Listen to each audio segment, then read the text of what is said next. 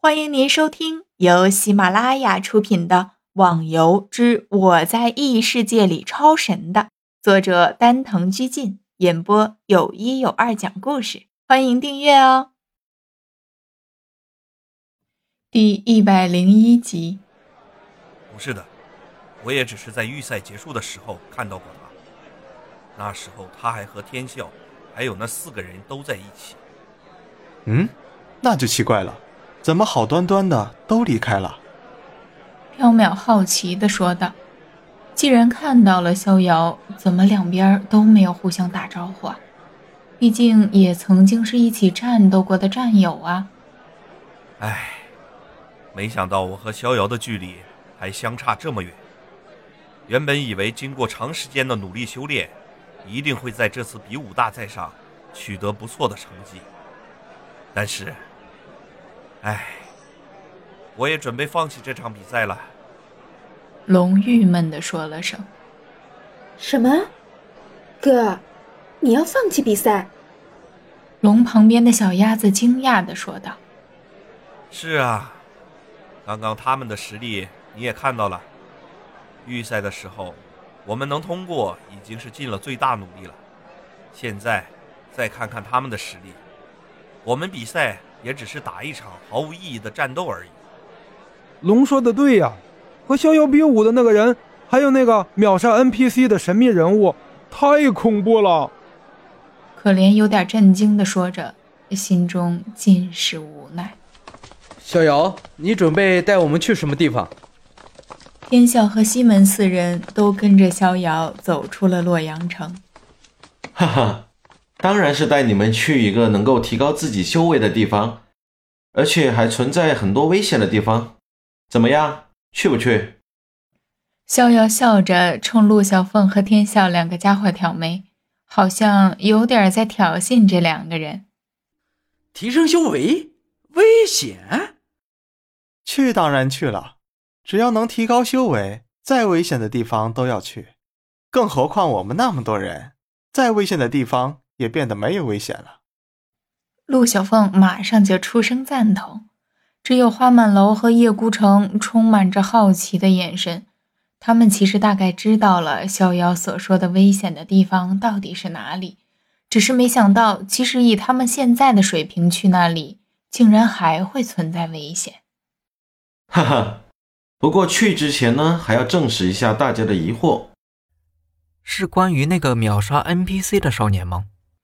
花满楼问道：“嗯，我感觉他施展的那招跟我的太极阴阳剑有几分相似，所以我想回武当问问他是不是武当的。”其实逍遥最想问的就是自己武当的师傅张三丰，事情的答案或许只有他才能给得出来。我提个建议，我们来比试一下轻功怎么样？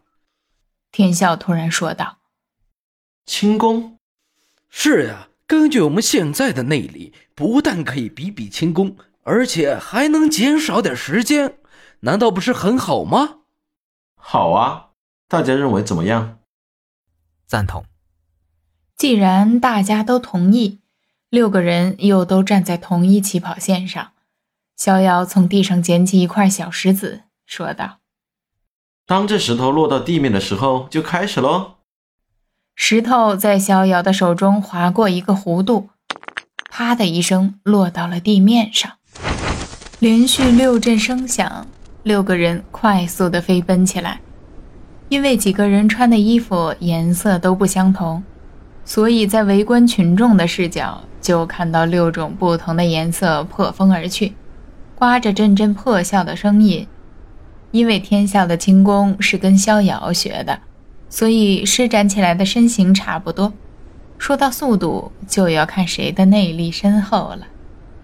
至于西门四人的轻功，却是形色各异。陆小凤感觉起来就像是在跑步，显得很稳重；而花满楼的轻功施展起来却似闲庭信步，显得异常潇洒。至于西门吹雪的轻功，则是最特殊的了。它是依靠伸展的跳跃来向前进，所以只要地面上有任何凸出来的地方，都可以被它所利用。就算是高大的树木，也一样可以借力。至于叶孤城，虽然不是那么夸张，但是也很特别。他的轻功看起来就像是瞬移，从一个固定点突然的消失，然后出现在另外一个地方。在两个地点之间的转换，还会产生道道的残影。主人，在黄愁爱的比武会场上，有十一人突然的离开，其中七人为逍遥、天笑、西门吹雪、叶孤城、花满楼和陆小凤，还有一人。我们无法查出他真确的资料，只是他和逍遥好像认识，称为无名。他们七人都是一流高手，其中无名武功最为厉害。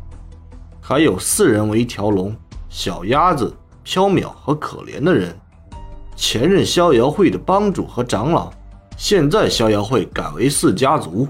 另外，在会场中还出现一名很神秘的少年。